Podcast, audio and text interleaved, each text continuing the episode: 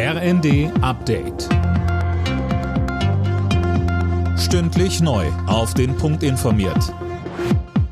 Ich bin André Glatzel.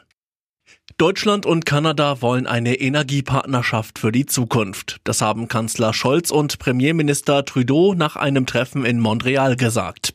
Dabei geht's vorübergehend um Flüssiggas. Langfristig soll aber die Produktion von grünem Wasserstoff mit deutschem Know-how vorangetrieben werden, so Scholz. Deshalb sind wir sehr froh, dass wir auch bei dieser Gelegenheit unsere Kooperation in diesem Feld ausbauen können. Denn wenn die erneuerbaren Energien eine große Rolle spielen, wenn Wasserstoff für die Zukunft eine große Rolle spielt, dann wird Kanada dabei von ganz großer Bedeutung weit über das eigene Land hinaus sein. In Deutschland wird in Sachen Energiekrise weiter über ein drittes Entlastungspaket diskutiert. Wer wie entlastet werden soll, ist dabei weiter unklar.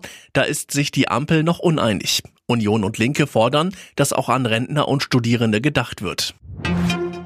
Ukrainische Soldaten sollen in russischer Kriegsgefangenschaft schwer misshandelt worden sein. Das werfen freigelassene Soldaten dem russischen Militär vor. Manuel Anhut berichtet. Die ehemaligen Kämpfer des Azov-Regiments berichteten unter anderem von Schlägen und Knochenbrüchen. Ein weiterer Kämpfer sprach sogar von schwerer Folter, Soldaten seien unter anderem mit Wasser gefoltert worden. Die Aussagen lassen sich nicht unabhängig überprüfen. Die Soldaten waren nach schweren Kämpfen um das Stahlwerk in Mariupol gefangen genommen worden, sie wurden später im Rahmen eines Gefangenenaustauschs freigelassen.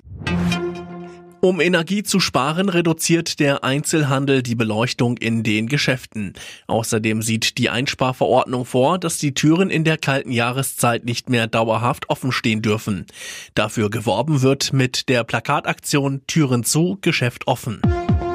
Alle Nachrichten auf rnd.de